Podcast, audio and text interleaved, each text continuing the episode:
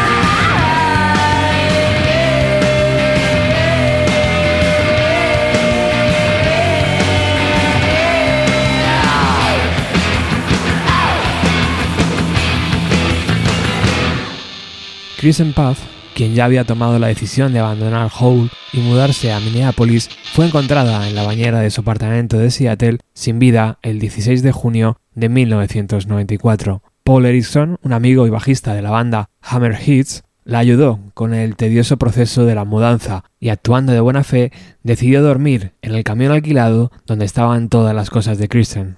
A la mañana siguiente, cuando despertó, ella seguía en el baño como la había dejado la tarde anterior. Al forzar la puerta, la encontró sin vida y con una bolsa de jeringuillas y utensilios varios. Kristen había fallecido por una sobredosis accidental de opiáceos, a pesar de haber estado en una clínica de rehabilitación en el invierno de 1993. Tenía 27 años y seguramente poca gente la incluya en ese estúpido club.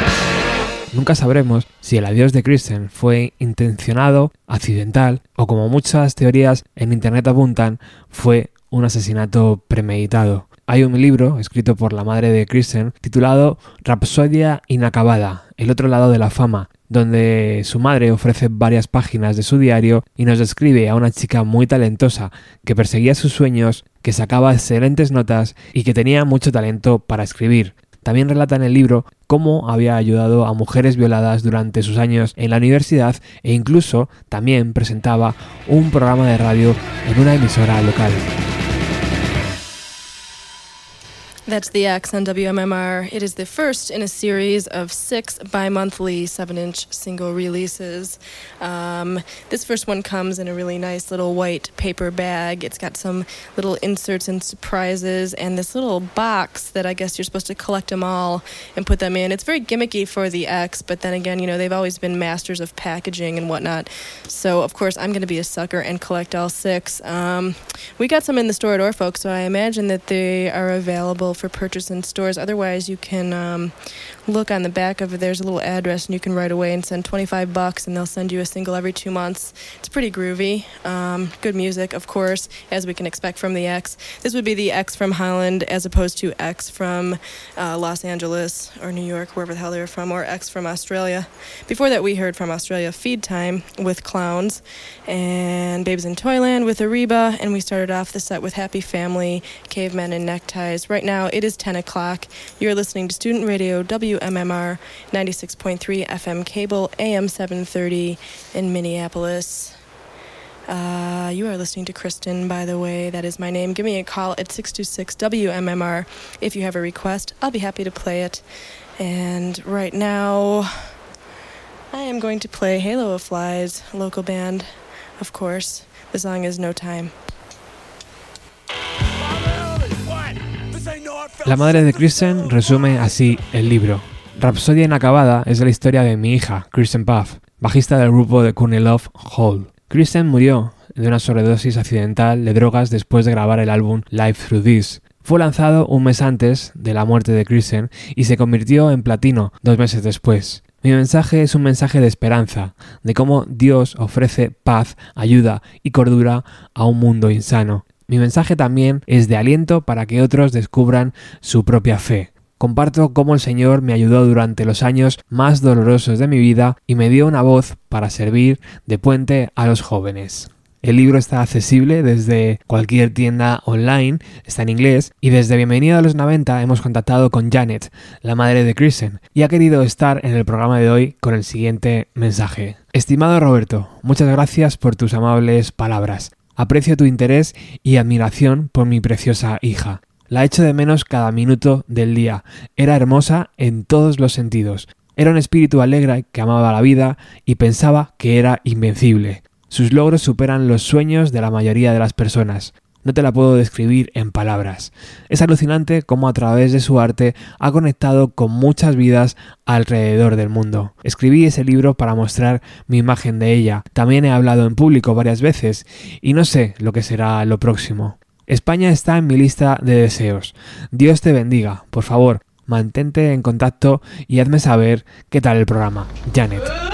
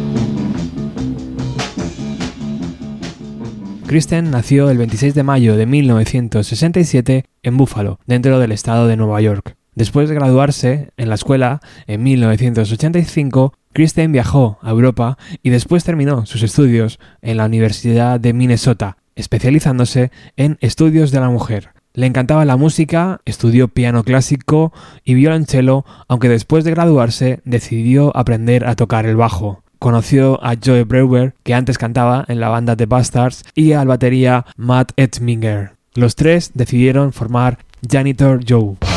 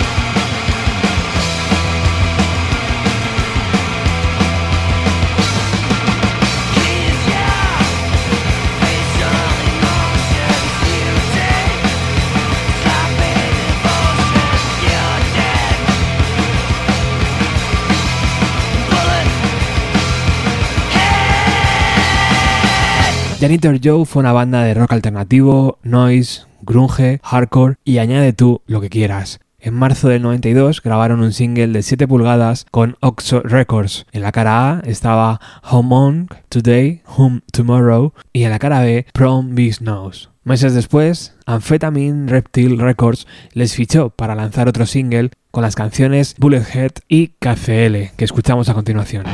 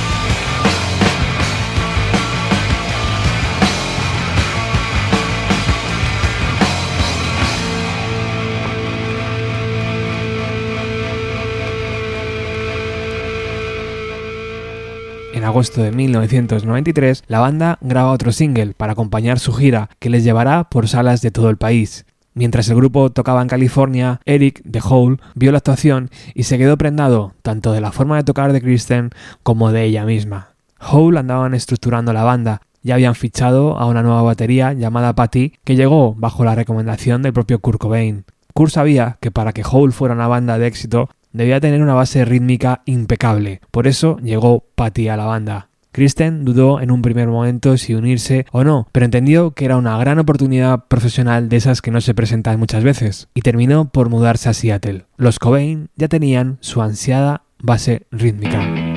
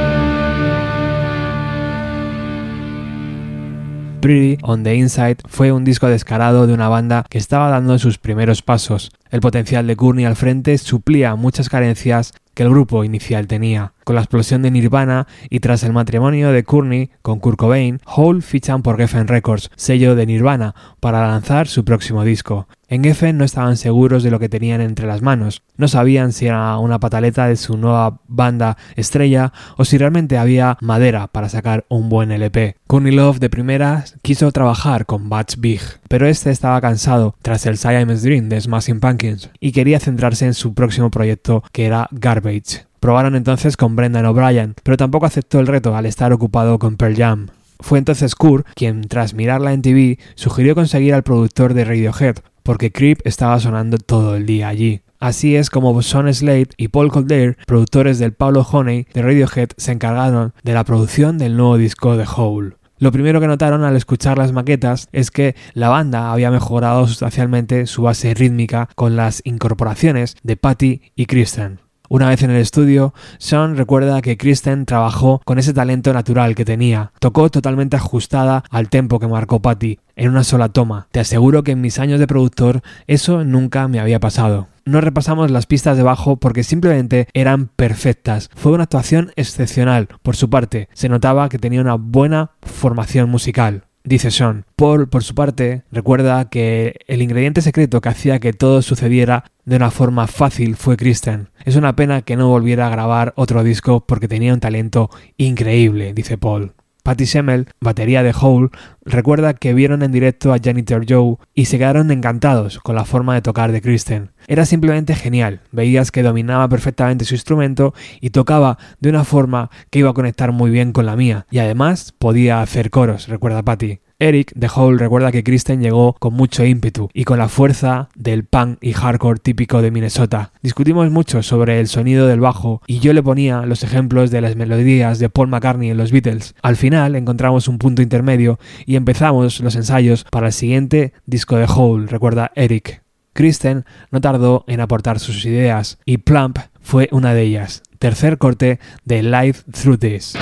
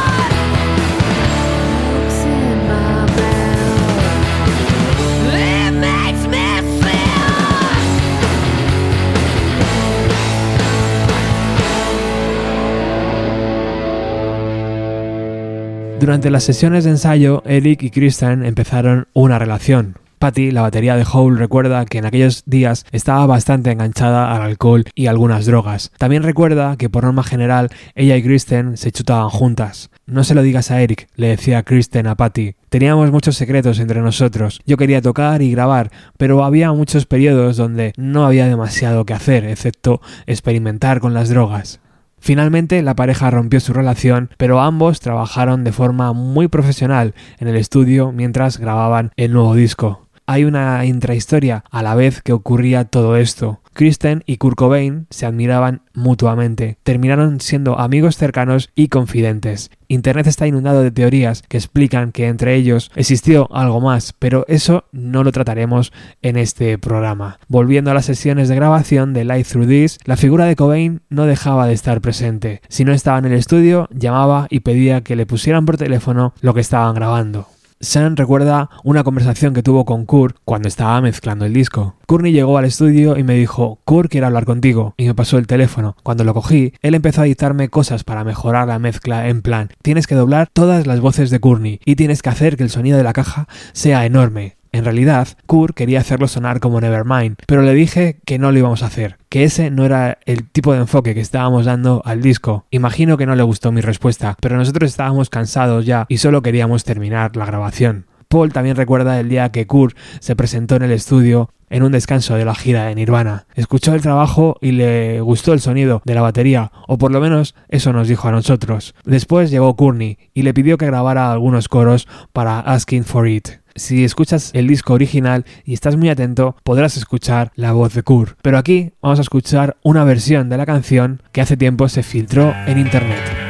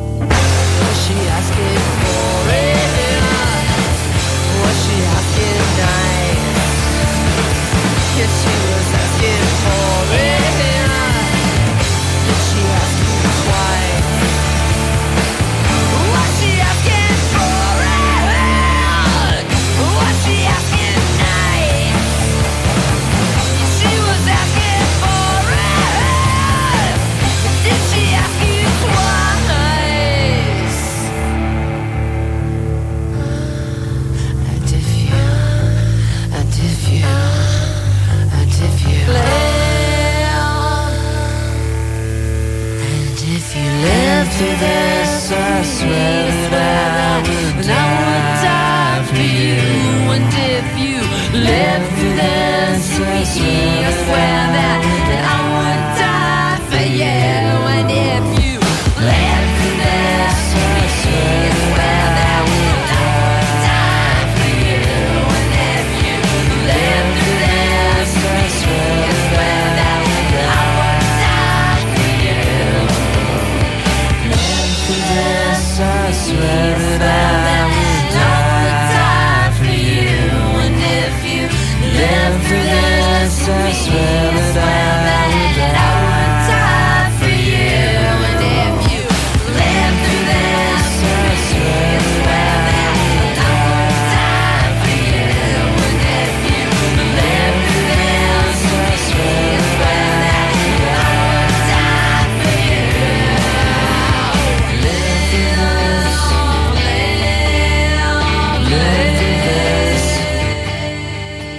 Courtney Love, en plena guerra con la revista Vanity Fair por un artículo donde aseguraban que la pareja consumía heroína incluso durante su embarazo, quería tener el absoluto control sobre el disco. En aquel momento era normal que si tenía dudas llamara a Bats Big o a Steve Albini para intentar corregir a sus productores todo ese tumulto que estaba alrededor de Courtney no terminaban de conectar con la imagen que tenía Kristen sobre dedicarse al mundo de la música. Terminó por ingresar en una clínica para intentar superar sus adicciones y aunque le gustó grabar de forma profesional un disco, veía algunas dudas sobre su futuro en la banda.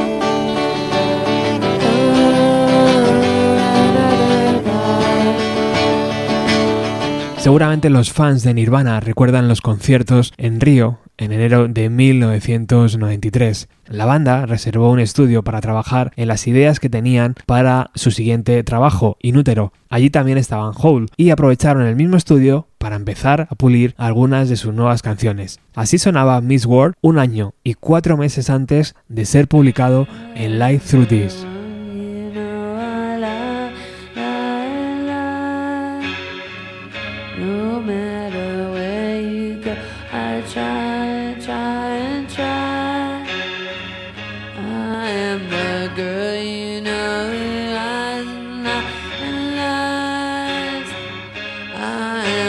sugar.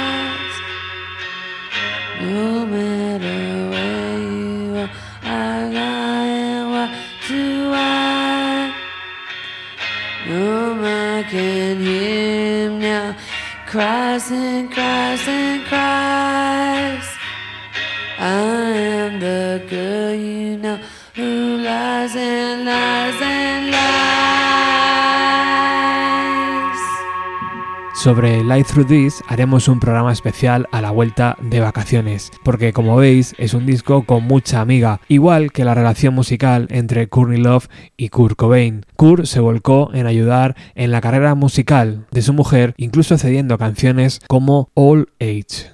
Pero una vez más llegamos al fatídico mes de abril de 1994. Encuentran el cuerpo sin vida de Kurt en su mansión de Seattle y para mí eso acelera la decisión de Kristen de abandonar la ciudad. Con la decisión tomada de salir de Hole y retomar su vida en Minnesota, Kristen alquila un pequeño camión para llevar sus cosas de vuelta a su casa, lejos de Seattle.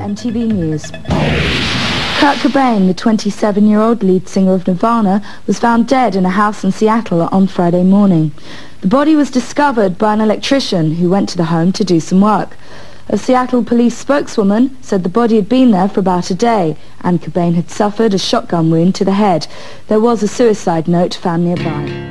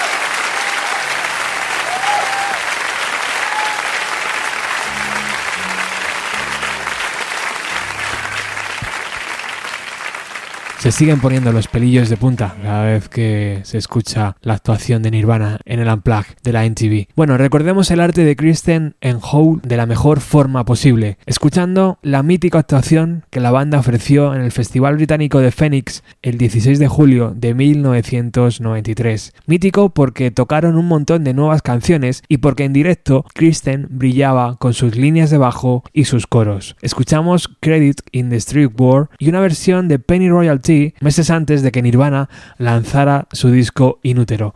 Acabamos así este año de radio. Volvemos el viernes 21 de septiembre con un programa alucinante que hemos estado preparando desde hace meses. Gracias a Janet, la madre de Kristen, por haber participado hoy. Gracias a ti por escuchar este programa y compartirlo en tus redes sociales. Y gracias especialmente a nuestros mecenas que gracias a vuestra aportación nos hacéis crecer en las redes sociales. Chao.